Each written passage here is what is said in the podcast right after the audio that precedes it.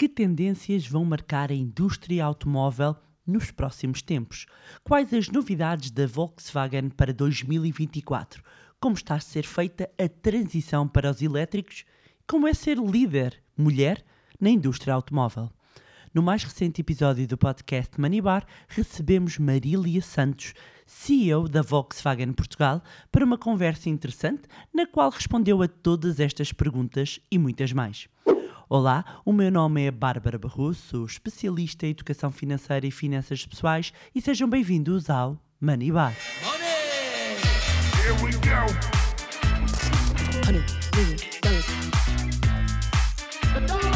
God. Conta com cerca de 20 anos de experiência no setor automóvel.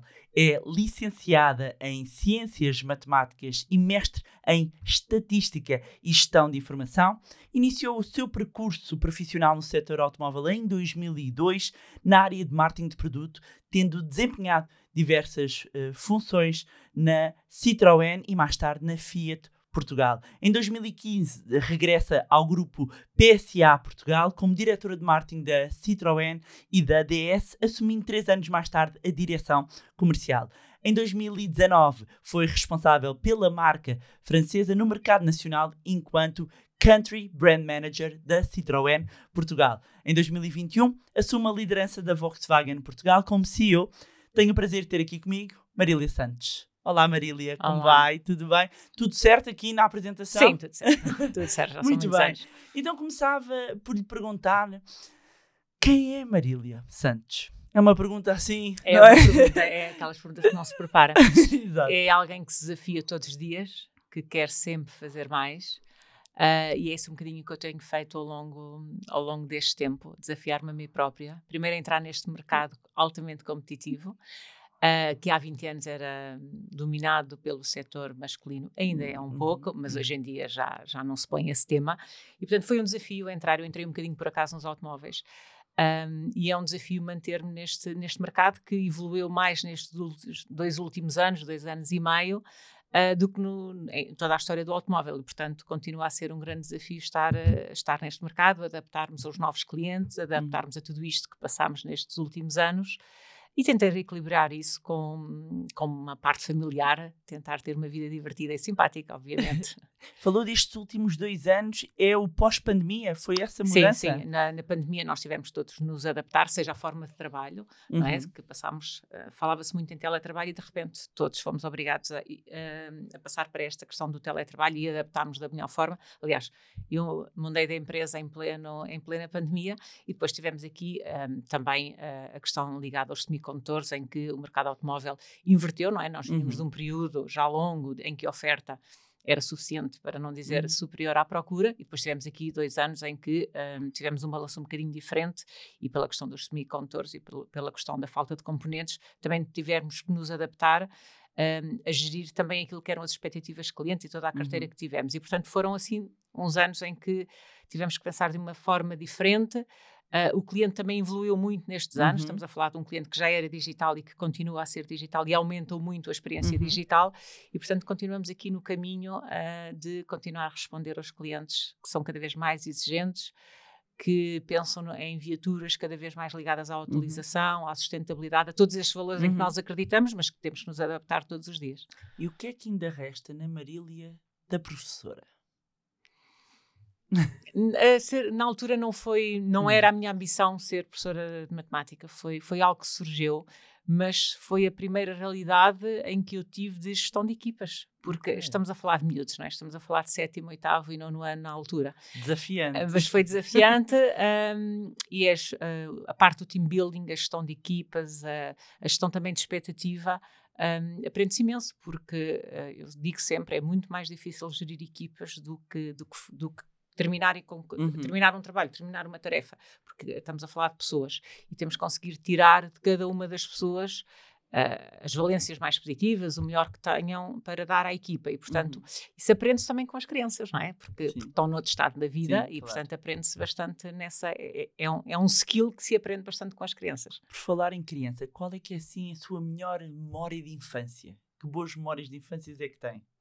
Eu tenho umas memórias, digamos, muito rudimentares, porque, porque eu cresci numa, na altura numa aldeia, hoje, hoje não, na altura perto de Alcoaça, em Pateias. Okay. E, portanto, tenho aquelas memórias típicas de brincar na rua, que é uma coisa okay. que eu vivo em Lisboa há 20 e tal anos, que hoje em dia não é possível, de participar em várias associações, desde a banda filarmónica e outras, uh, e portanto tenho essas, tenho essas memórias de vida de rua e de vida de, da, da aldeia, vila, uhum. uh, que é totalmente diferente, por exemplo, do, daquilo que é a vida do meu filho hoje claro. com 11 anos em Lisboa, não é? Que, claro. que também eu, se calhar, por, com 11 anos eu andava perfeitamente na rua, não é? Já, já ia para a escola de autocarro.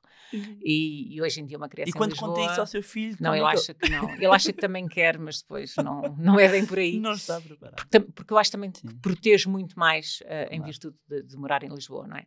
Mas sim, mas são as memórias de, de vida, de vida na rua, de, de participar em grupos, de, ir para a praia de bicicleta, coisas que vivendo em Lisboa consegue-se, mas tem que se planear e preparar, sim, não é? Sim, e sente que mesmo hoje, adulta e gestora, que ainda tem o, ter vivido fora da sim. grande capital uh, acabou por moldar o seu caráter para aquilo que é hoje?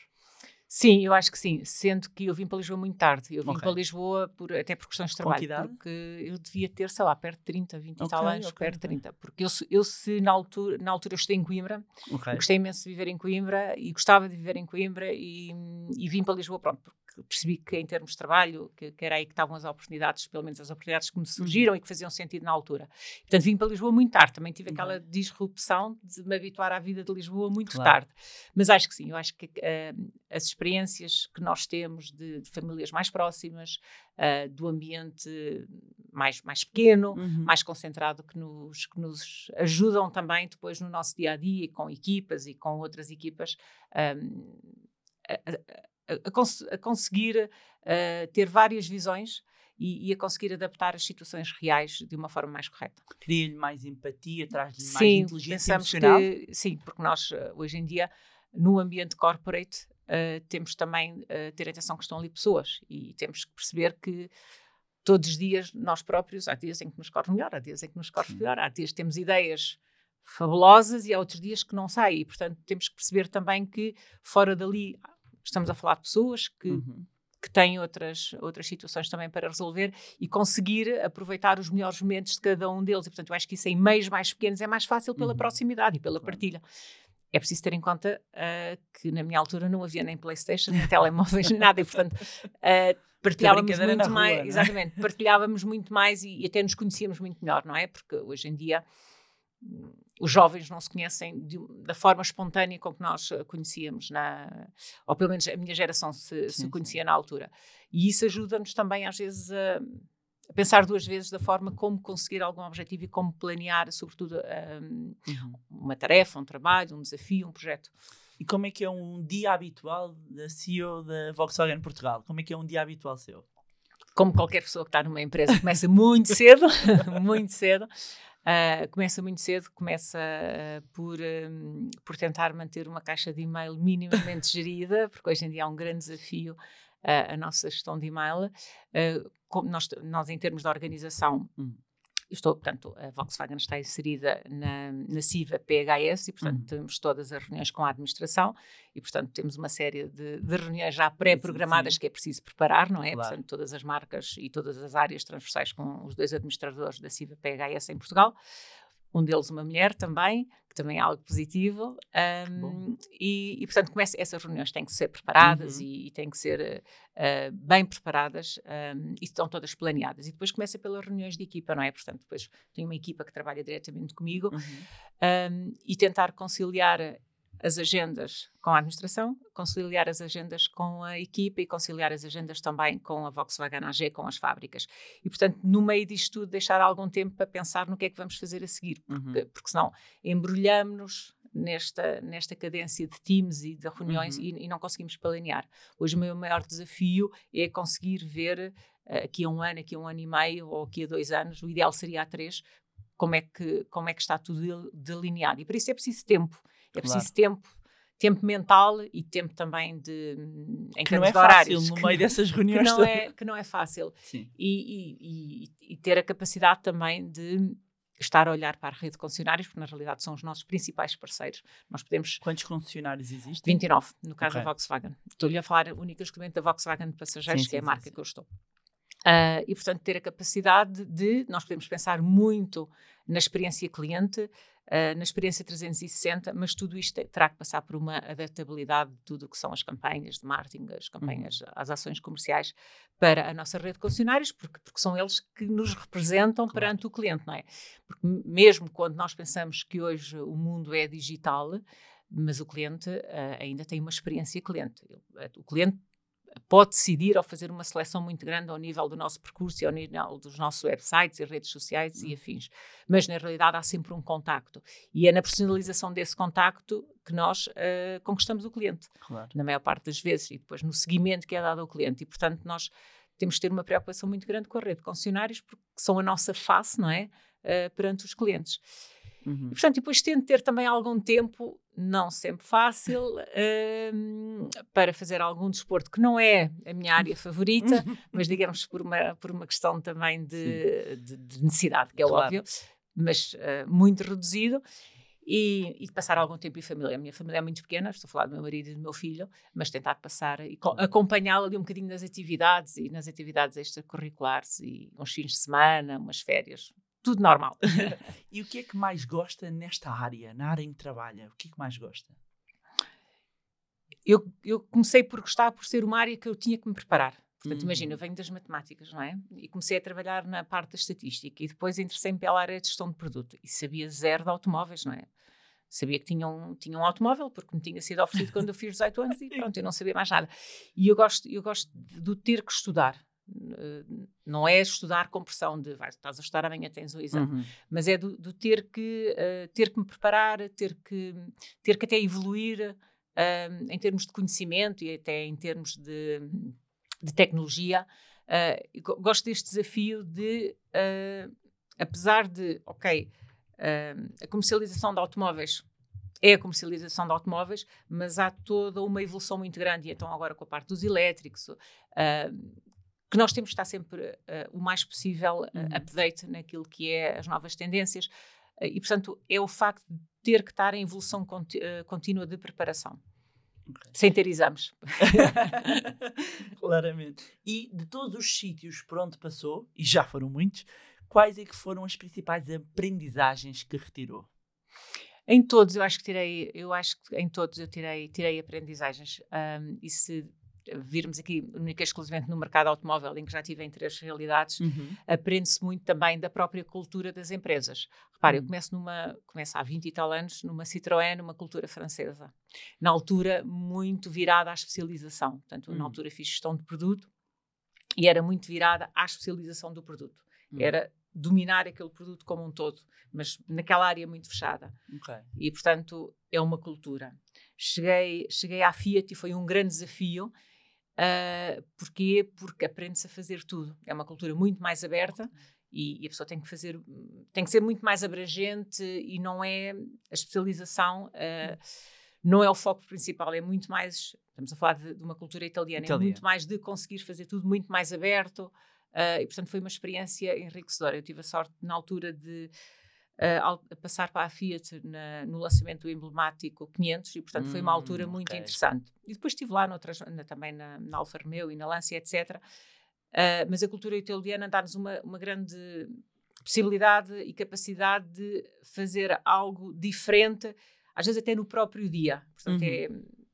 é, é, mais, é mais fácil para pensar uh, muitas situações ao mesmo tempo uh, e, e, para arriscar também havia alguma uhum. disponibilidade na altura. Hoje em dia, não, não conheço a empresa tão de perto e, portanto, na altura, sim, uh, nomeadamente ao nível do produto, havia alguma, alguma disponibilidade para tentar fazer muitas coisas diferentes, porque havia uma maior abertura comparado com a experiência que eu tinha anterior.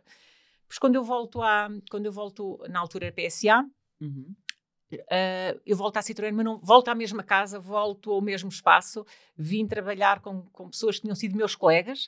Uh, mas já era uma cultura totalmente diferente, diferente, porque já não estava a marca isolada, já estava inserida num grupo e, portanto, já era outro tipo de cultura.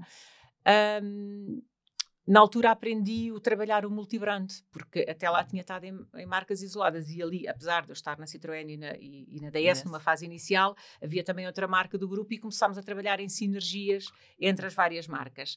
E que é o que acontece agora também com esta passagem para, para a Volkswagen dentro da CIVA PHS. Portanto, eu cheguei à Volkswagen um ano e pouco após uh, a PHS uh, portanto, ser a dona da CIVA uhum. em Portugal, não é? Porque, como sabe, houve uma transição uhum. de, de, da CIVA em Portugal para, para a CIVA PHS. Uhum.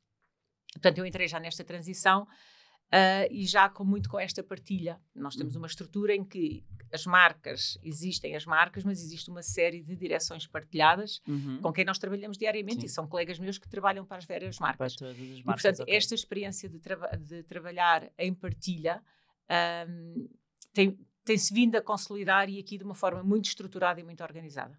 Nós, nós, nós uh, estamos em muitas reuniões uhum. em que uhum. estão as marcas todas, mesmo que por vezes, em alguns, em alguns negócios específicos, em alguns produtos também, estamos ali com o colega de outra marca que estamos a ver, mas. Uh, um bocadinho uma Chinese wall, não é?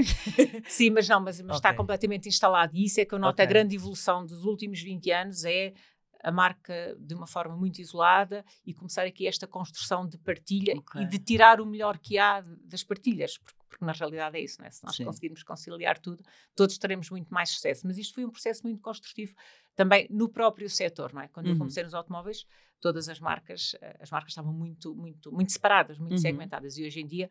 É a noção de grupo? Ser noção mais do grupo. Sim, sim, sim, sim, sim. E até, e até tem que ser, não é? Até claro. por, por custos por custos que se têm que reduzir, por estruturas, uh, por processos de fabrico, tudo isso.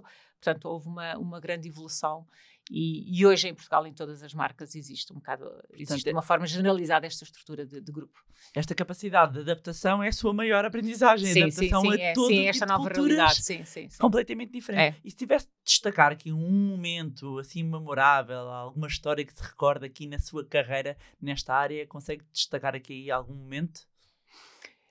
Bom, na, aqui na CIV ainda é muito recente, uhum. aqui foi, aqui foi um, o, o momento que, que, marcou foi a chegada, que é chegar a uma empresa e conhecer todas as pessoas em Teams e trabalhar durante muito tempo com os colegas em Teams e depois passar a fase em que conhece a pessoa de máscara e há um determinado momento em que, que já é permitido estar sem máscara e começa, começa a conhecer as pessoas sem máscara e, e, tem uma imagem visual que depois não corresponde, não, não, não, é, não é nem melhor nem pior, Sim. mas houve este choque de mudar, uh, uh, portanto, mudar da área profissional em, em pleno Covid Sim. e de começar a trabalhar a 100% em times com pessoas que nunca viu e a dificuldade de, de encontrar, mas esta pessoa é quem? Portanto, isso foi um grande desafio.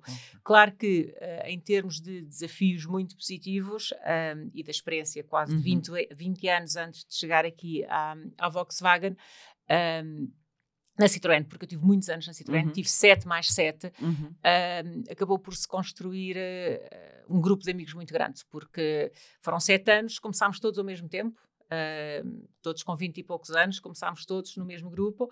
Depois eu saí, depois quando voltei, voltei a trabalhar também com essas pessoas uhum. e, portanto, é. é uh, Saiu-se do profissional e, e, fiquei com muitos bons amigos de, de ações de lançamento que fizemos, e porque na altura fazíamos, fazíamos tão produto, dávamos formação, preparávamos carro, e portanto uh, criou-se aqui uma dinâmica. E hoje, grande parte dos meus grupos de amigos ainda vem dessas pessoas com quem se começou a trabalhar com 20 e poucos anos, e hoje estou com 51, portanto veja o tempo que passou e, e criou-se essas relações, mas também porque foi muito tempo, não é? Foram, claro. Na realidade foram 15 sim, anos com, sim, com as mesmas pessoas. E muitas vezes, quando falamos em carreiras, e seja em que área for, um, o fracasso, mesmo assim, muitas vezes é quase como diabolizado. E dos fracassos, muitas vezes, até saem algumas aprendizagens. Claro. Tem assim algum fracasso de destaque, ou eu costumo brincar e dizer um fracasso favorito Uh, e eu partilho que um dos meus maiores fracassos que eu perdi praticamente todo o meu dinheiro com 22 anos é o que me permite estar aqui hoje, porque o, o que eu tive que aprender para entender o que é que me tinha acontecido, porque é que me aconteceu Sim. aquilo, foi um trigger. Tem aqui algum momento uh, na, na, sua vida, na sua carreira, Sim. que sente que aquele, aquele, aquilo não foi tanto um fracasso, foi mais uma aprendizagem. Sim, tem, tem sobretudo a ver quando, quando eu regresso a segunda, a segunda vez um, à Citroën. em que com o gestor de produto, que ainda lá está, uh, decidimos fazer umas séries especiais que nós achávamos que eram giras, mas não consultámos o cliente, não é? E, e, pronto, e depois aquilo demorou algum tempo a conseguir convencer os clientes que, uh, pronto, que aquilo, que aquele produto era, era, era um produto interessante e na realidade não era porque nós esquecemos ali de uns pormenores de conciliar interiores com exteriores e depois aquilo ser assim uma coisa. Sim, assim um produto um bocadinho estranho. Mas isto para lhe dizer o quê? Que um, há, há, há, aqui uma fase em que a pessoa tem que, uh, deverá sempre, mas cada vez mais, uh, conhecer muito bem o cliente. E, e, por exemplo, isto que eu lhe estou a falar, isto foi o exemplo de um produto em uhum. concreto, uhum. Foi o facto de nós acharmos que conhecíamos o cliente por muitos estudos que temos, mas não fazermos, por exemplo, uma consulta, um teste, um focus group, um, todas essas ferramentas que hoje em dia estão com o digital é super fácil, né? até no LinkedIn se faz. Uh, e, e, foi a clara noção de a definição não é aquilo que nós achamos que é, tem que ser aquilo que o nosso tipo de target está à espera e tentar encontrar essa melhor solução. Mas sim, mas foram, na altura acho que foram 50, 60 unidades que, que, que demoraram algum oh. tempo porque, porque achámos que sim claro. não, e pronto, eram duas pessoas achavam processos porque Faltou. achava, achava já não, isto, isto, tem tudo para funcionar e okay. de facto não funcionou não é? okay. já agora e por curiosidade e para, para quem nos ouve e acredito que haja também muita gente não só interessada na área automóvel mas mesmo que não se interesse que interesse por entender explique-nos como é que é o processo criativo desde que o carro sai no desenhinho até que vai, vai chegar, ou seja, normalmente há uma equipa que desenha, uh, uh, que tem a concepção, ou seja, tentar brevemente, porque. Sim, está... não, mas nós também não temos essa, hum. essa, essa, essa em, nas marcas que eu conheço, e agora muito em uhum. concreto na Volkswagen, esses processos são processos muito que são feitos ao nível do headquarter ou ao nível das fábricas. Okay. O que nós começamos a ver ao, ao, ao nível dos mercados é um ano e meio, dois, dois anos, começamos a ter a visibilidade do que é que vai ser o produto e, e, e vemos as fases de melhoria. Imagina, há dois anos nós, nós, no próximo ano vamos lançar sete novos produtos. Há Não dois anos. essas novidades. há dois anos nós começámos a ver o que é que seriam estes produtos. E eles escutam design, o cliente, eu só queria pegar sim, nesse faz, ponto, não é? Sim, e, e, e, colocam os mercados, pois cada mercado tem a sua especificidade, okay. não é? E, e, de facto consultam, mostram os produtos ao, aos mercados, uh, por exemplo, no ano passado até mesmo à rede de concessionários, porque lá está, nós, nós somos a, a, passagem para aquilo que é uhum. depois o chegar ao cliente. E há evoluções que, dentro daquilo que seja possível e conciliando-se todos os feedbacks que, que têm, uh, que são tidos em conta. E temos até casos, como foi o, lançamento de um último produto, o novo, um, novo ID3, que já é a segunda, a segunda, o segundo ID que temos no mercado, que foi mesmo feito de fábrica. Um, foram tidas em conta todas as as críticas positivas, menos positivas que foram feitas pelos clientes ao nível das redes sociais, ao nível dos sites, e a resposta deste produto era a melhoria de tudo aquilo que se conseguiu perante aquilo que o cliente okay. tinha alertado como uma situação a verificar ou a melhorar. E tem que okay. ser cada vez mais assim. Ou seja, escutar o cliente, cliente sim, sim, sim, primeiramente, antes mesmo de, de sequer começar. Sim, numa evolução, portanto, houve um produto que foi lançado, que foi uma, uma disrupção, não é? O ID3, o primeiro elétrico, uhum. foi uma disrupção, até pelas linhas, depois, agora, um, meados do, deste ano, portanto, saiu o novo ID3, que é o resultado um, de, tudo, de tudo, claro, da ideia base, como é claro. evidente, mas depois de tudo aquilo que foi o feedback dos clientes ao nível de redes sociais, ao nível de sites, ao nível de fóruns, uh, um, e que a marca própria assume. Uh, que foi a resposta ao que o cliente queria ver melhorado. E então, uma curiosidade: alguma vez vamos, já que escutam o cliente e da sua experiência em tantas marcas, vamos poder encomendar um carro online? Ou seja, entregam em casa? Isso já é possível. Hum. Isso já é possível. Uh, já consegue configurar hum. no nosso website, consegue uhum. configurar a viatura, consegue fazer uma proposta financeira depois há, há, um ponto ainda que tem que entrar com, em contato com, a, com um dos nossos concessionários, porque se pretender fazer um test drive passará okay. por aí. Mas também já existe a hipótese de o concessionário uh, dirigir-se ao local que a pessoa indica. Por exemplo, imagino que está a trabalhar e o concessionário pode uh, ir lá, uh, proporcionar-lhe um test drive e pode-lhe entregar a viatura em casa. Aliás, no, no, na altura da, da pandemia, nós tínhamos um programa que era a Volkswagen à porta, que era exatamente isso. Okay. Era o cliente que configurava, com o nosso parceiro financeiro fazia um, a proposta financeira, validava a proposta financeira esta é uma parte que tem vindo a melhorar bastante e era possível entregar a viatura na casa do cliente. Sim. Em quanto tempo?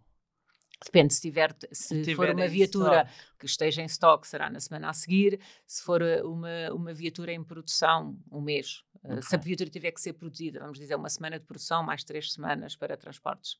E uh, hoje em dia, e falou da, da, da, questão que foi um ponto, e gostava também de ouvir a sua visão, de estando dentro do setor, da questão dos semicondutores, que efetivamente trouxe muitos desafios. Um, e para as pessoas que nos estão a ouvir, quem não está, pedir-lhe aqui um bocadinho um contexto do que aconteceu, inclusivamente com esta escassez dos semicondutores que levou a que parasse a entrega de, de muitos, muitas marcas um, da entrega do, dos automóveis, um bocadinho o ponto da situação ao dia de hoje, qual é que tem sido aqui uh, a resposta e se hoje, quais é que têm sido os tempos médios, uh, desde o momento em que se o carro não existe em stock e portanto eu tenho um carro configurado, só para as pessoas terem aqui mais ou menos uma, uma ideia como Sim, está atualmente. O, o tema dos semicondutores foi, foi o resultado de a Europa não estava preparada para uma situação destas, não somos autossuficientes, é, é, é algo que nós Sim. já sabemos, não é? Sim. E portanto a situação recuperou-se, um, foram procuraram-se outras alternativas, uh, outros, outros fornecedores, out, outras produções para fazer, para fazer face a isso. E, portanto, hoje em dia não há, nós tivemos em 2021 e 2022 um, ainda viaturas que não conseguimos entregar no próximo ano, mas posso lhe dizer que à data de hoje as viaturas que tínhamos de 2021 já foram todas entregues e as uhum. 2022 Obviamente temos de sempre trabalhar com alguma carteira, porque o, o negócio Sim. não se faz no próprio mês, não é? Há muito claro. negócio que vem anterior, mas hoje não há, não há uh, falta de disponibilidade okay. de produto. Podemos dizer que, dependendo se as viaturas vêm da Europa ou fora da Europa, podem demorar um mês, um mês uhum. e meio, até dois meses, três meses, se configurar hoje uh, uma uhum. viatura. Mas tem a ver também com as distâncias. Mas dentro da Europa estamos a falar um mês, um mês e meio uhum. no máximo. Portanto, a situação acabou. Não, sim, está completamente se... como seria antes. Nós voltámos à situação antes de, antes de pandemia e antes de crise de semicondutores e outras peças que depois houve a seguir, mas a maior foi os semicondutores. Uma curiosidade: qual é que foi o automóvel que mais gostou de conduzir até hoje? Eu vou-lhe dizer qual é que foi e porquê. eu nunca na vida pensei que iria trabalhar nos, no, nos automóveis. Okay. Mas quando tive a oportunidade, com 18 anos, de escolher uma viatura, decidi que queria um Golf. Mas não sabia porquê, era porque okay. gostava.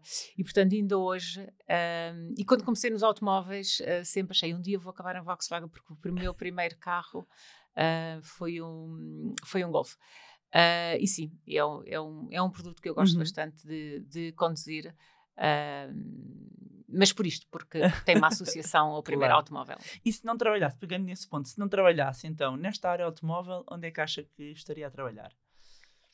Não sei, sabe que eu já pensei várias vezes em sair do automóvel. Uh, sim, ao longo da vida. deveria mudar de área, deveria mudar de área. E acabei por nunca mudar nem nunca okay. tentar. Pronto, são mesmo aquelas Aqueles, Aqueles... minutos que e agora devia mudar de área para fazer uma coisa diferente. diferente. Uh, não, mas tra uh, trabalharia. Eu, eu uh, não, não me estou a ver assim numa área, mas calhar numa área de tecnologia, numa área que tivesse que sempre ter algum percurso de ter que aprender mais e de ter que, que, fazer mais. Mas acho que seria mais numa área talvez mais ligada à tecnologia, uma área de produção, sempre ligada a esta, a uma área de produção, uma área de tecnologia, seria sempre por aí. Uhum. E quando falamos de automóveis, é inevitável nós falarmos aqui da transição que está a haver para os elétricos. Uh, primeiro gostava de ouvir aqui a sua visão uh, do ponto que estamos atual. E há muitas correntes, ainda mesmo para, para estarmos aqui a falar, correntes que, que, que falam do atraso que existe até em Portugal, do atraso que existe ainda na Europa. Um, em todo caso, já existem aqui algumas metas a pressionar, claro. inclusivamente, uh, e se puder partilhar uh, essas metas, lembrando aqui os nossos ouvintes, essas metas para uh, irmos para o fim do, dos, dos, automóveis a combustão e Sim. fazemos esta, esta transição e uh, perguntar aqui qual é que é a sua visão sobre o ponto em que estamos e o que é que ainda falta fazer. Bom, primeiro começou por uma regulamentação, não é? Uhum. Não, não foram os construtores de automóveis que decidiram agora vamos ter tudo produtos elétricos. Todos nós sabemos que a sustentabilidade é um tema, todos nós conhecemos cidades que estão altamente poluídas, conhecemos uhum. todos, esses, uh, todos esses fatores, cidades quase não se consegue transitar e, portanto, o, os automóveis um, é um ponto de partida. De qualquer das formas, há muito mais a fazer, não é? Não estamos a falar só de automóveis, deveríamos estar a falar de todo o tipo de transportes uh, e, e, de muitas outras situações. Mas nos automóveis existe esta questão em concreto e, portanto, o que aconteceu de uma forma geral foi que todas as construtoras de automóveis tiveram que se adaptar a esta regulamentação de 2035, sabemos que é o que é. E, portanto, nós estamos numa fase de transição. Portanto, 2035 temos que, que temos estar em elétrico. Temos, temos estar, eh, teremos que estar lá, a não ser que hajam uh, alterações. E, portanto, um, nós temos um plano para escalar, como certamente uhum. terão todos os construtores já, eh, que, já, que, já, que já são conhecidos uhum. no mercado, não é? Uh, o que é que acontece e porque é que a centralização não é, uh, não é, não é tão conseguida? E focando aqui, por exemplo, no caso em Portugal, é preciso perceber que há um grande, há um grande investimento dos construtores para, de um dia para o outro, passando a expressão, sim, sim. alterar uh, e, e, e, ter Faz esta capacidade de, de, de, de, repente de, de, produzir viaturas elétricas, não é? E, portanto, uh, no caso da Volkswagen, nós hoje temos uma gama ID3, ID4, ID5, vamos lançar o ID7, temos o ID Buzz, mas estamos a falar uh, de grandes investimentos. E isto para dizer o quê? Quando se tem grandes investimentos, as viaturas não são à partida acessíveis.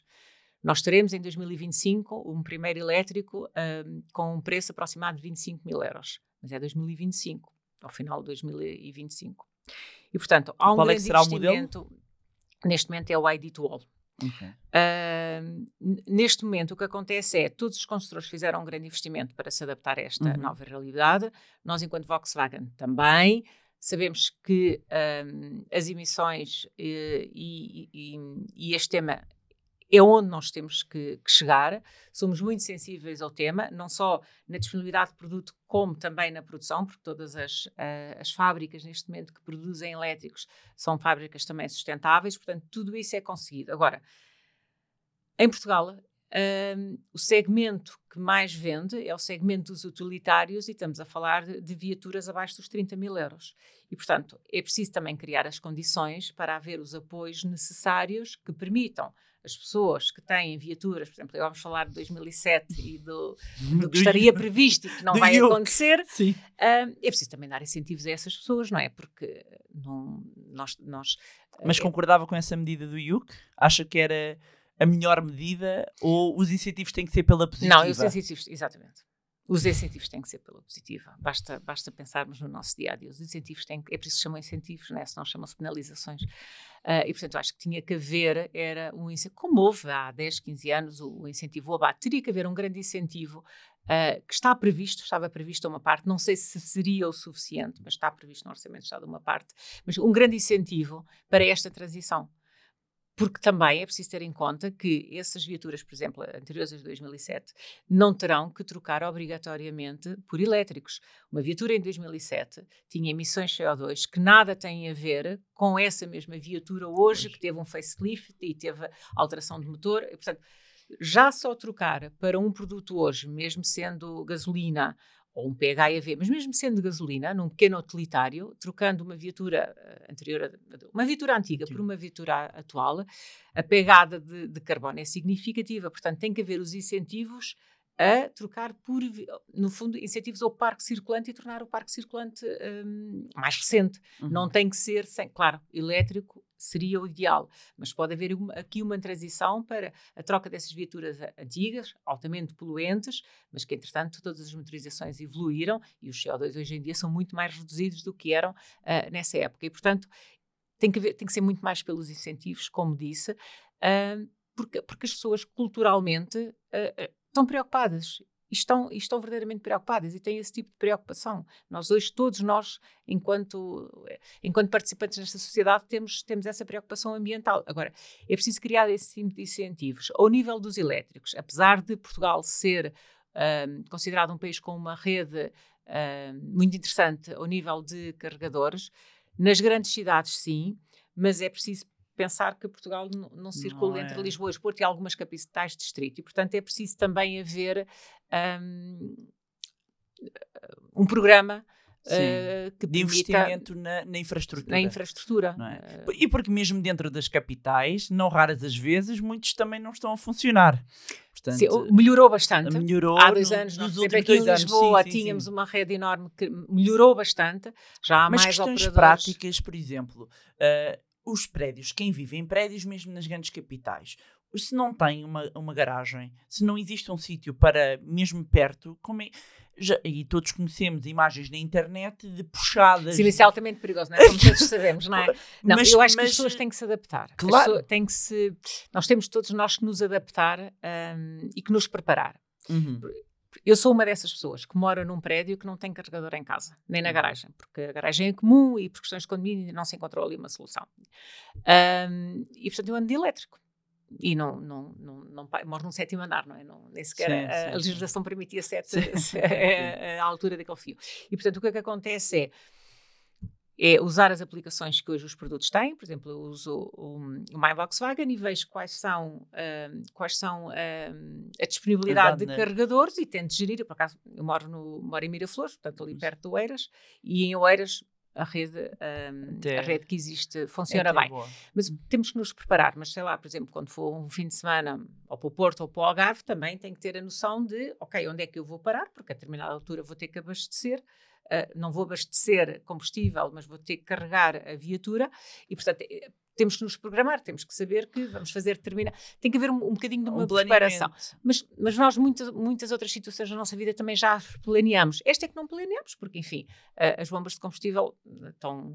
Porque há os mais próximos rápidos. Não é? Sim, há os okay, Só para explicar às pessoas como é que sim, carregamos um elétrico. Há os super rápidos, os rápidos e aqueles depois que pode ter, eh, que pode em ter em casa. casa. a pessoa pode ter pode um ter, também. Sim, que pode e... carregar durante a noite, não, não, não vai ter um super rápido em casa, não precisa estar ligado à Mobié. Uh, mas depois, hoje em dia, por exemplo, a nível das autostradas, já ah, existe. mas pegando nas autostradas, recorda No verão, recorda, pronto, já recorda.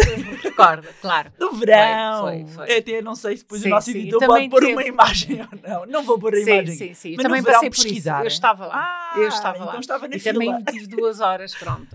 Mas é Para ir para o Algarve. Sim, sim, sim, no verão foi, lá está, porque eu acho que não nos programámos bem, não previmos que íamos todos querer abastecer no mesmo sítio, de facto foi muito difícil.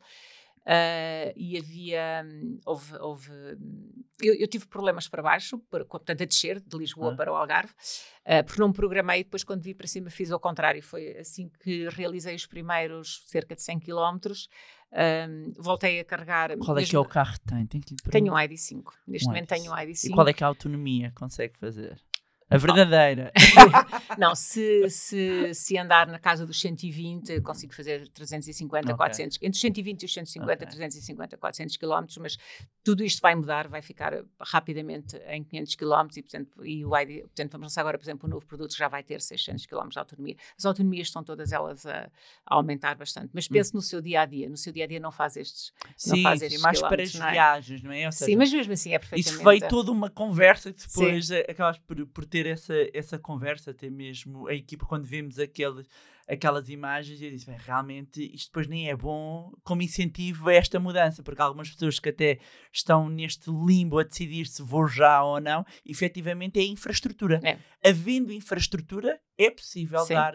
Mas, por exemplo, que eu lhe estava a dar. Uhum. Um, quando eu, tanto quando vinha do Algarve novamente uhum. para Lisboa, eu percorri cerca de 100 km e ao uhum. fim de 100 km, não precisava de carregar, não ainda podia fazer, parei e voltei a recarregar. Depois já vi confortavelmente. E carregou o quê? Meia hora? 30 minutos? 20 minutos. 20.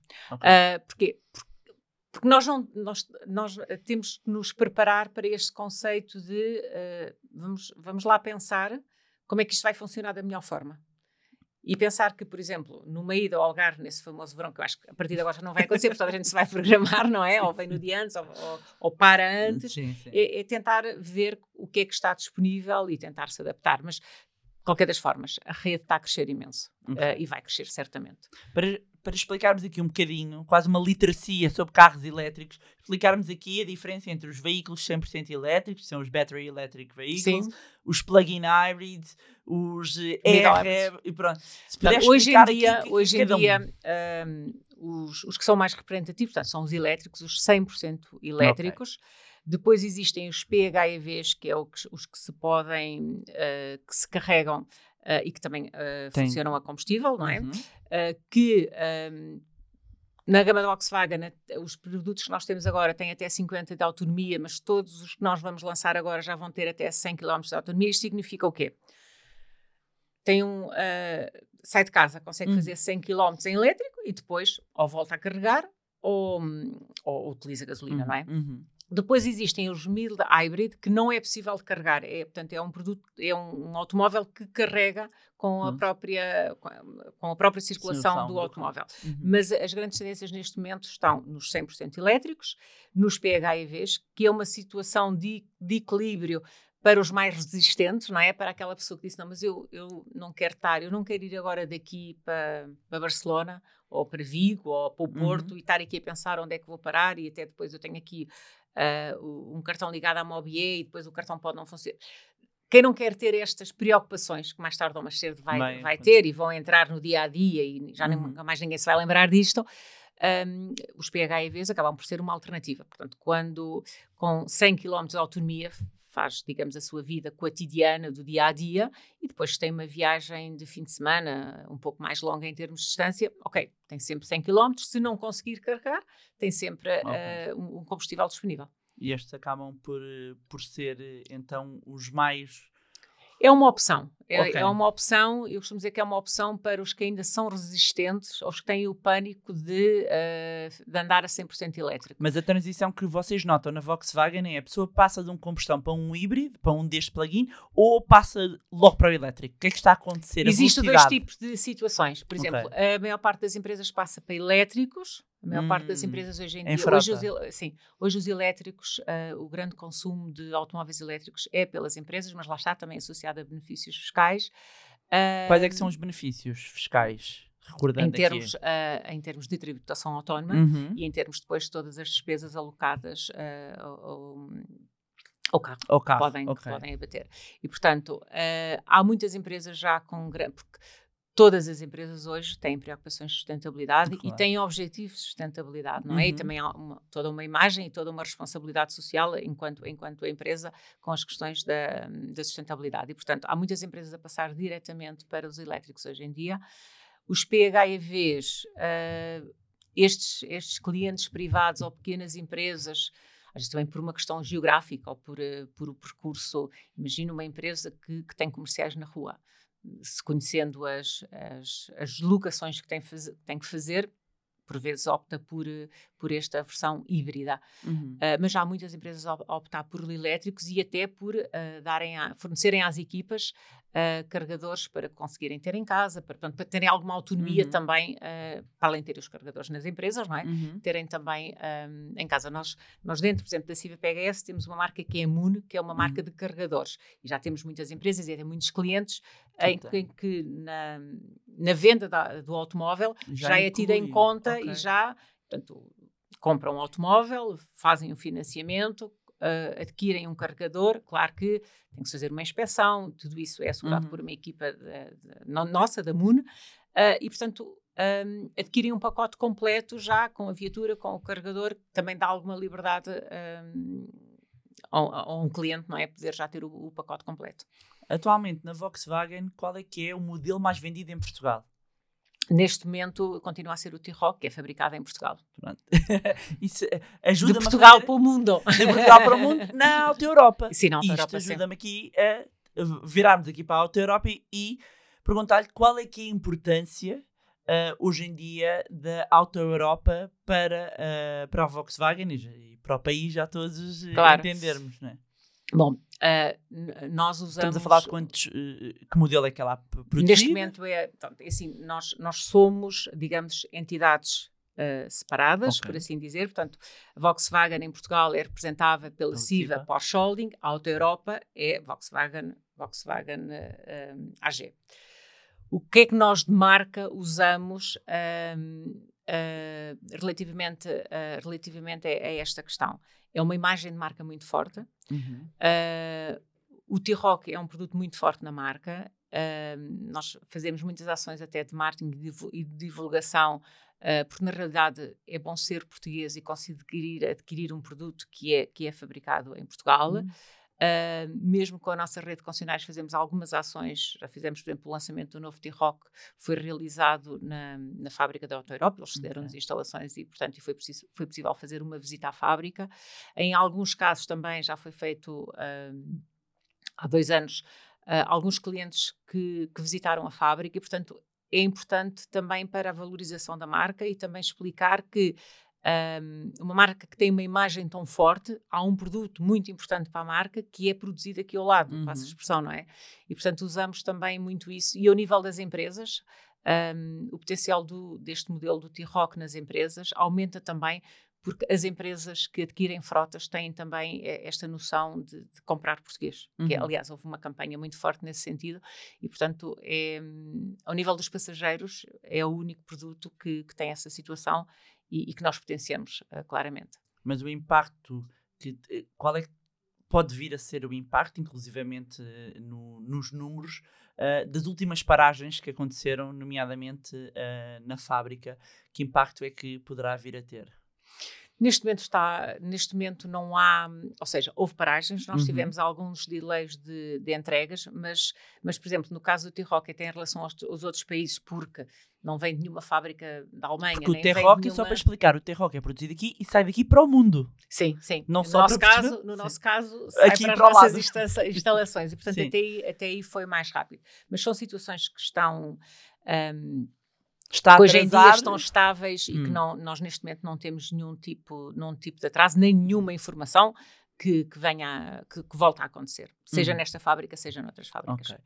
E quais é que são então as novidades e os modelos que uh, estão agora no pipeline para sair? São muitos, eu vou não, não me esquecer de nenhum. Não, nós então, estamos, uh, nós vamos lançar já no início do ano uhum. uh, o, um, o ID7, uhum. a nossa berlina uh, elétrica, topo de gama. Depois vamos ter um, o novo, o novo T-Cross, que é uhum. é também um, é um, o segundo, terceiro carro mais, um produto mais vendido, portanto um pequeno SUV. Uhum. Depois vamos ter o novo Tiguan e o novo Passat, e estes sim também disponíveis em PHEV com os 100 km de autonomia que falávamos há pouco, que são também viaturas muito, muito interessantes e que funcionaram muito bem. Portanto, o Passat é um histórico uhum. em Portugal, o Tiguan também. Portanto, vamos ter aqui o novo Passat e o novo Tiguan, que são viaturas que também se adaptam muito bem ao mercado português. Uh, e que vão ter estas novas versões de PHEVs com 100 km de autonomia. Uh, depois vamos ter uh, o novo ID7 Tourer, portanto, o ID7 agora uh, em, em, automóvel e depois em, em, carrinha. E depois vamos ter o novo Golf e o novo Golf Variant. Portanto, o ano vai ser assim um ano repleto de novidades, com, um, com uma oferta bastante completa e, e com esta gama de elétricos consolidada. E, portanto, isto acontece tudo no primeiro semestre do próximo ano e, e, é um ano extremamente importante porque na média dos automóveis não é, não é, não é tão usual ter sete lançamentos no ano e portanto é algo que também é importante aqui uh, para consolidar o posicionamento da marca, para refazer um, esta gama de produtos todos eles com emissões de CO2 reduzidas, com os PHEVs uhum. com 100 km de autonomia e, portanto, é, é, importante também para, para os clientes que irão ter uma nova oferta, não é? E eh, é um desafio eh, ter sete modelos num ano em que, apesar de tudo, eh, e, e falando mesmo que para empresas e outros, eh, e já lhe vou perguntar, perceber das vendas, que percentagem é componente de empresas e que percentagem é, ou seja, frota, e que percentagem é particular? Não existem estatísticas uhum. oficiais em okay. Portugal, uh, mas as indicações médias de mercado é que 60% será frotas uh, 60% a 70% uhum. será frotas e o resto será privado. E uh, terminando aqui então o, o, raciocínio, uh, em 2024, e nós vimos de, de um ano de aumento de custos, de aumento de custos e aumento de inflação, vocês esperam com estes modelos conseguir ainda assim ter um crescimento das vendas para 2024? Porque os modelos, normalmente, a saída de muitos modelos alavanca, mas depois temos aqui uma situação económica que ainda estamos aqui um bocadinho com pontos de interrogação, pelo menos em Portugal. Sim, nós, nós de, desde há quatro anos que, que, estou, uh, portanto, estou há dois anos e meio, mas tenho uhum. uma tendência de quatro anos, uh, ou, ou, há três anos e meio, quando entrou uh, a Porsche Holding na, em Portugal na aquisição e, portanto, que é responsável pela Volkswagen, que temos vindo sempre a crescer, mas a crescer de uma forma muito, muito, muito uh, muito sustentável. Uhum. Porquê? Porque há muitas formas de crescer, não é? E, portanto, aqui uh, nós temos que crescer, mas temos que também assegurar as rentabilidades. Não, não há como uh, não fugir a isso, não é? significa aumentar preço? Não, não, não, não, okay. significa, não significa aumentar preço. Uh, significa sabermos em que, em que segmentos é que temos que potenciar aquilo que é o nosso expoente máximo. Não conseguimos ser competitivos em todos os semi, os subsegmentos uhum. e, portanto, potenciar aqueles onde nós somos efetivamente uh, mais competitivos. Quais são? E também, não, e, e, também não esquecer aquilo que é a imagem da marca, não é? E, uhum. portanto, hoje nós temos uma, uh, apesar de todas as ameaças que vêm ao nível dos elétricos, e, portanto, há, muito, há, há bastante novas marcas, uh, uhum. marcas que não seriam as tradicionais ao nível dos elétricos, e, portanto, nós, nós hoje em dia temos uma boa competitividade nos elétricos, associando sempre aquilo que é o, o valor de marca, o que é a imagem de marca, que é a imagem de marca nas empresas e também tudo aquilo que é a experiência cliente. Nós não nos podemos demitir de uma situação muito importante que é uh, a venda de um automóvel começa no dia em que se vende, porque depois há toda, todo o circuito a seguir, não é? Há todo um circuito de cliente, há todo um serviço de pós-venda, há todo um apoio ao cliente que começa nesse dia. E, portanto, é preciso olhar para um posicionamento desta forma um bocadinho mais consolidada. Não pode ser só preço, porque não, não é isso que depois fideliza o cliente uhum. e não é isso que, que, se pretende para a marca. Uh, o nível do segmento médio, uh, em que nós temos uh, o T-Rock, temos o Golf, um pouco acima vamos ter o Tiguan e ter, ter, o Passat, portanto também existe todo um espaço, existe uma margem de marca fortíssima e estes produtos irão reforçar. O nosso plano, claro que é crescer, também se avizinha que o mercado automóvel irá crescer e nós queremos sempre acompanhar o mercado e crescer um pouco acima, mas de uma forma muito, muito, muito sustentada. Porquê? Uhum. Porque temos uma rede de concessionários que que, que têm grandes investimentos em termos de imagem. Estamos a falar uhum. de showrooms, de espaços uh, com grandes investimentos em termos de imagem, de equipas, uh, e portanto tudo isso tem que se, tem que se manter. Porque e... sem equipas, a experiência cliente depois não, não é realizada a seguir, não é? Claro. E quais é que são para si os, uh, as grandes tendências uh, para o setor automóvel. Temos estado a falar muito aqui, Sim. principalmente dos elétricos, um, mas se identificasse aqui uh, as principais tendências e também desafios para o setor, quais é que seriam? Existe, um, existe o digital é uhum. a grande tendência e vai evoluir e vai evoluir bastante. Os modelos de distribuição também irão evoluir. Uh, nós para já vamos manter este, este modelo de distribuição que temos hoje em dia com concessionário exatamente como está. Os grandes desafios uh, vai ser conseguir uh, otimizar este percurso cliente digital, mas sempre com uma grande experiência depois e acompanhamento do cliente a partir do momento em que adquire a viatura. porque Hoje em dia, um, nós quando olhamos para a competitividade, pensamos no momento da aquisição. Mas a nossa experiência cliente é a seguir. E é isso é que tem que ser, tem que, tem que se conseguir ter. Uh, sobretudo nos elétricos, em que são viaturas que não, não têm uma necessidade uh, tão grande de, de, de ir da manutenção, nós temos que perceber muito bem como é que vamos acompanhar estes clientes no seu percurso, seja através das, das aplicações digitais que temos e que nos permite comunicar com ele, mas também que experiências é que lhe vamos e o que é que lhe vamos proporcionando uh, para manter os clientes connosco. Portanto, o grande desafio é de continuar a manter o cliente na marca, ir, ir sempre aumentando a experiência cliente, porque efetivamente o cliente, ao tornar-se mais digital, foge um pouco, por assim dizer, das nossas casas e nós temos que encontrar a forma de lhe, de lhe fornecer um serviço único, mesmo que seja à distância, mas fornecer um, um serviço único em que o cliente uh, tenha noção. Eu tenho aqui um gestor que me gera aqui uh, o, meu parque automóvel, ou o meu automóvel uhum. só, e, e, isto é importante. E, portanto, temos que continuar a trabalhar muito naquilo que são as tendências do cliente, a experiência cliente, ter a capacidade de estar adaptado um, a, novos, a novos modelos, porque hoje em dia uh, as novas gerações não, não, são, não são aquilo, bom, são diferentes, mas também no automóvel também. Não, não vê um, um, o que eu vou dizer é uma coisa que, que, é, muito, que é muito falada, que é uh, as novas gerações hoje não têm o sentimento da posse, têm muito mais o sentimento da experiência e da uhum. utilização. Uh, e, portanto, o mercado automóvel tem que se adaptar, não é? E nós temos que conseguir fornecer esta, esta utilização, esta utilização otimizada Uh, porque, porque, o sentimento da posse já, Isso já passa não existe. pelo quê, concretamente?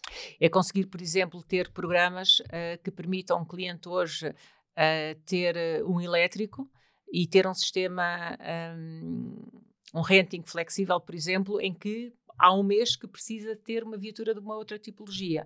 Ou, ou ter, é ter ou o próprio cliente, ou a própria a própria marca lhe permitir uh, ter um outro produto, trocar rapidamente. Já estão com hoje em dia, sentido? sim, hoje em dia já existem algumas soluções que, que permitem isso uh, e também ao nível, ao nível da tecnologia conseguir acompanhar toda esta disrupção que, que muda todos os dias. Uh, porque estas novas gerações, sobretudo, um, olham para um automóvel como, como olham para o telemóvel. Portanto, algo que, que tem que ser tudo muito prático e, e, muito nesta linha de comunicação, não tanto como uma geração, duas ou três gerações atrás, que nos preocupávamos qual é o motor e qual é, e qual é a potência. E hoje em dia isso não, não existe e, portanto, é muito mais adaptarmos uh, sempre no percurso cliente à parte da tecnologia, à parte da sustentabilidade e a esta capacidade de mudar uh, que muda consoante a vida que as pessoas vão tendo. Uhum. Neste seu percurso é inevitável, não é? Eu tenho à minha frente uma mulher que lidera uma empresa tipicamente associada à figura masculina, falámos mesmo isso no, no, início. E eu pergunto-lhe, alguma vez sentiu dificuldades, desafios por ser mulher Uh, não digo ao dia de hoje, e também ao dia de hoje, não, mas em 20 anos. Mas há 20 no início, anos. no início sim, no início sim. No, no início era. Nunca ouviu assim, sim, perdoa a expressão início, boca ou qualquer coisa? No início, no início era, sim, há 20 anos, estamos a falar, sim, sim, há, 20 há 20 anos. e alguns anos. Sim, havia. Um preconceito. Havia, havia algum preconceito, havia. Um, havia algum, algum preconceito porque havia algum preconceito e eu acho que também nós assumíamos que havia esse preconceito, não é? Porque, porque depois na realidade acabava por não haver, era, era sempre aquela, mas, hum, mas és mulher, vais, vais, vais trabalhar agora aqui, sim, mas e por que não? Um, mas no início havia. Um, havia, eu por exemplo lembro-me, um, sobretudo nas vendas, Uh, porque até o nome, não é? Nós temos 29 concessionários, mas, mas também há concessionários, por acaso é um nome masculino, é? mas à, à, frente dos concessionários também existem mulheres. Um, e, e, portanto, no início, sim, mais na área das vendas, mas, mas como em todas as áreas, tem vindo a, a tem vindo a, a desaparecer ou a atenuar. O, que, o que eu acho e o que eu vejo é que também, se calhar, o setor automóvel não é um, não era apelativo, né? Por exemplo, não era apelativo para as meninas. Pronto, os rapazes brincavam com carrinhos e as meninas brincavam com Barbies, não é? E de repente são as meninas que vão brincar com carrinhos. Não era tão apelativo. Eh, eu entrei completamente por acaso, não foi porque, porque fosse foi uma fã de, pelas estatísticas, pelas estatísticas. Portanto, eu no, no, como eu estava nas matemáticas, eu quando comecei a trabalhar nos automóveis, ela era na análise estatística, de previsões, de análise de mercado, de segmentos, portanto era um trabalho muito estatístico, nem tinha nada a ver com automóveis, era só, quer dizer, tinha com automóveis porque era análise estatísticas de marcas, modelos, segmentos, mas era só mesmo por aí, porque era estatísticas por aí dura.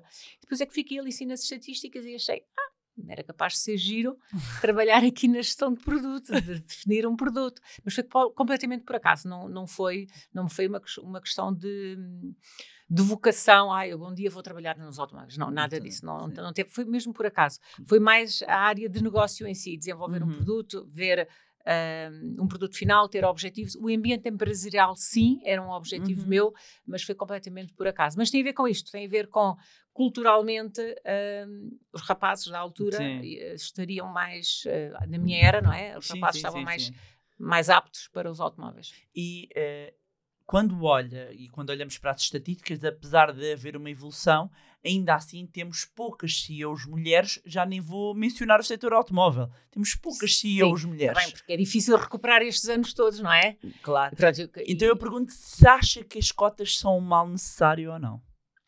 Eu acho que as cotas têm que ser olhadas com responsabilidade e por baixo das cotas, ou a montante das cotas, uh, tem que estar sempre a competência e a qualidade. E, e, quando se diz que tem que haver cotas, as cotas servem para corrigir um passado porque demora, demora muitos, muitos anos, não é? Uh, e quando se colocam cotas, então vamos dizer, então e nos outros anos as cotas eram todas masculinas e isso não se pondera, porque não havia essa oportunidade. Portanto, eu acho que, eu, eu, eu considero que as cotas são necessárias, mas têm que ser usadas sempre pela competência. E eu acho que também nenhuma mulher se iria aceitar um lugar só porque tem uma cota e porque não se sente competente ou porque não foi avaliada competente. Eu não me passa pela cabeça de ninguém que, que, alguém pense assim. Portanto, acho que quando existe esse discurso das cotas, o princípio das cotas tem que ser visto com responsabilidade e com competência. E, e é assim que eu vejo, é assim que tem que ser visto. E ser mãe foi um desafio acrescido, tendo lugares de liderança e topo na gestão do lado pessoal e profissional? Foi, mas enquanto pensamento isolado. Na empresa não, não foi colocado Do seu tema. ponto de vista? No meu ponto de vista não é eu estava. Eu, não, não, não, não. Eu na altura estava, quando eu fui, onde é que eu estava? Estava no grupo Fiat e não foi na altura toda, não. Organizou-se perfeitamente. Uh, e, e eu, eu, foi mais do meu ponto de vista, era pensar, eu agora não vou estar acho aqui que, dois ou três que por meses. Vezes há uma crença mais sim, sim, na sim, própria sim, mulher. Na própria, é, na própria mulher, porque depois fica ali. É, muda, não é? Muda, não sei se é mãe, mas muda sou, bastante sou, a tenho dois filhos Pronto, e, portanto, muda, eu tive, muda bastante. a minha é? preocupação era o que é que vai acontecer enquanto eu tiver este tempo Sim, mas, fora, mas, do ponto de vista eh, da mas carreira. continua tudo e há, as coisas, Eu e há mo- situações sim. que até melhoram e quando nós E olha, alteraram, correu muito bem, ainda bem. E, aliás, do primeiro filho, Ninguém- eu faço uma transição na licença. Ah, Portanto, eu saio na licença Sim. do sítio e depois entro noutro. então, Portanto, ver. tive recrutamento enquanto estava de licença. Está a ver. Não, não é? Mas no momento, ainda por cima, Sim. prima, no início do primeiro filho, eu tinha esse medo. Claro, mas eu, acho que tem- mas eu acho que passa por todas, as, por todas as mulheres que são mães. Mas eu acho que as empresas hoje em dia estão, estão, estão preparadas, aceitam e não é. Há pouco tempo tivemos ambas numa conferência em que uma colega Sim. partilhou que, que, que foi contratada por uma empresa eh, antecipando logo que ia ser bem passado Sim. alguns meses. E, portanto, eu acho que isso é, é, é- é mais. é- é- foi algo que me preocupou a mim, enquanto pessoa isolada, mas que na empresa não, não existe. E hoje em dia na CIVA isso não existe de todo. E o que é que ainda lhe falta fazer em termos profissionais? Há muita coisa, falta Ai, imenso. Então. Não, o que é que lhe falta? O que é primeiro que gostava de fazer? Que ainda não, Não, foi? eu neste momento- desafios. Eu, eu, eu neste momento gostava de, de consolidar o lugar em Uhum. que estou, não é? Porque é, é muito recente. Recente, Há claro. aqui uma consolidação muito grande, há uma consolidação muito grande da Volkswagen que é preciso fazer em Portugal, há também uma, uma consolidação da própria marca. Hum, há aqui também um, um querer ver onde é que nós vamos estar nos automóveis daqui a 10 ou 15 anos com tudo isto que se fala. Neste momento é elétricos, existem outras alternativas, existe muita discussão do que é que é o futuro da sustentabilidade e, portanto, é, eu acho que é muito interessante estar neste meio, hum, que está a evoluir bastante Uhum. e que, e que mexe com aquilo que são as vidas do, do nosso dia a dia, não é? Mexe, mexe com, com o nosso dia a dia até da forma como respiramos. Uhum. E, portanto, neste momento é a consolidação do lugar, do lugar onde estou hoje. Muito bem. Estamos quase aqui a terminar, só que eh, aqui na nossa parte final nós temos sempre um quick quiz. Meu aqui umas perguntas ah, ah, rápidas ah, que gostamos de saber aqui do lado financeiro, mas pessoal. Sim, Então, está pronta? estou pronta. Posso não saber a resposta, mas posso dizer passo. Recorda-se o que é que comprou com o primeiro ordenado? Perfeitamente, uns óculos de sol. E qual... Uns óculos de sol que já não me lembro qual é que eras, mas eu na altura trabalhava no Saldanha Ok. e havia uma loja que tinha assim uns óculos muito giros, diferentes, já nem me lembro qual é que era a marca. E eu olhava para aquilo e disse, o primeiro... Quando eu recebi o primeiro or- estagiário, não é? Assim, Quando eu recebi o meu primeiro ordenado, vou comprar aqueles óculos, mas lembro perfeitamente desse dia. que engraçado. E qual foi o melhor investimento que já fez até hoje? o melhor investimento passa sempre por habitação. Ok. E o pior investimento? O pior investimento foi um. Foi um. Não é um pior, é, é um investimento menos Hum. positivo. Ah, é, por exemplo, comprar um- uma ou outra que aconteceu, uma, uma ou outra peça para mim, uma mala, uma Uhum. carteira, por emoção, Ok. ah, e depois chegar à conclusão que, passado algum tempo, até já nem gostava, ou havia outras alternativas. São as, as compras emocionais, Sim. para mim, são, não são bons investimentos. Portanto, Muito. hoje em dia eu sou muito mais de ver, pensar bem e depois decido. Claro, todos nós temos compras Claro. emocionais, mas pondero mais do que não ponderava quando tinha 20 e poucos anos. Muito bem. Viagem de sonho. Japão. Uhum. Melhor compra que já fez por menos de 100 euros. Ai, várias. várias. Algumas coisas em segunda mão, Hum. coisas assim do género. E qual é que é o hábito fora do comum ou assim um talento escondido que tenha? Um, um hábito fora comum que tenha ou que faça? Ou um talento escondido que ninguém saiba? Ai, não faça mais pequena ideia. não faça mais Não pequena se ideia. recorda assim? Um talento escondido. Ou um talento não escondido ou um hábito que tenha assim sui generis? Ai, não lhe sei responder. Isso é Não. uma pergunta muito difícil. Não se recorda assim de nada? Não, assim, eh, que possa ser assim uma coisa impactante. Não Não, sei. não tem que ser impactante, pode ser uma coisa diferente. Um hábito que eu tenha que. Alguma coisa que goste. Que assim, ou poucas pessoas saibam. Não, que eu gosto, eu gosto de participar em algumas coisas que não têm a ver com, com a minha, com a minha atividade direta, mas nada assim de, de- Gosto de planear algumas viagens com amigos, gosto de planear alguns investimentos com o meu marido, que- quer dizer, sem parecer que estamos aqui a fazer investimentos, outro muito não é o caso, Sim. mas de planear, de nós devíamos era conseguir adquirir aqui algumas, ah, alguns apartamentos para um dia quando nos formássemos termos aqui um Airbnb, andamos a estudar um bocadinho sobre isso, mas nada assim de transcendente que uma pessoa normal não pensa. ok. Qual é que é o objeto que não venderia por dinheiro nenhum? Ah, algumas recordações de família, algumas peças de, de família. Muito bem. E um, qual o livro ou livros que tiveram uma influência positiva na sua vida? Alguns livros de, de alguns livros que todos temos que ler, não é? Uhum. Que têm a ver com, com trabalho. Mas houve uma altura Uh, há bastantes anos, que há daqueles livros que pega e que lê, as, uh, que lê a coleção inteira. E eu aqui há uns 15 anos, talvez, li a coleção inteira do Luís Sepúlveda. Hum. E aquilo é assim um refresh, não é? Porque desde a Patagónia Expresso, uh, o velho que escrevia cartas do amor, etc, etc. E, e, eu lia um aqueles livros todos.